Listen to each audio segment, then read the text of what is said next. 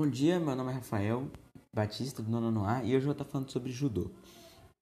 O judô foi criado no Japão em 1882 por Jigoro Kano. Ele se inspirou em técnicas do jiu-jitsu que utiliza da mão e do corpo para se defender e atacar seu oponente. O objetivo do judô é derrubar o seu oponente e imobilizá-lo. O judô no Brasil só chegou durante o século XX e foi criado em 1969 a Confederação Brasileira de Judô. O judô é um esporte de grande expressividade no Brasil.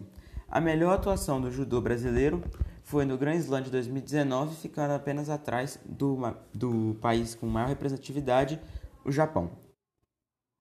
Dentro do judô, existem espécies de graus e que são divididos em dans. Existem 10 dans no judô, sendo o último, o nono e o décimo dan uma faixa completamente vermelha.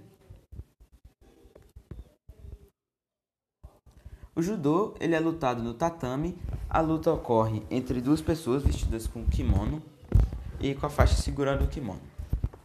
A luta dura cerca de 5 minutos para os homens e 4 minutos para as mulheres. Entretanto, caso nenhum dos dois derrube ou imobilize o oponente, é acrescentado mais 3 minutos para a luta.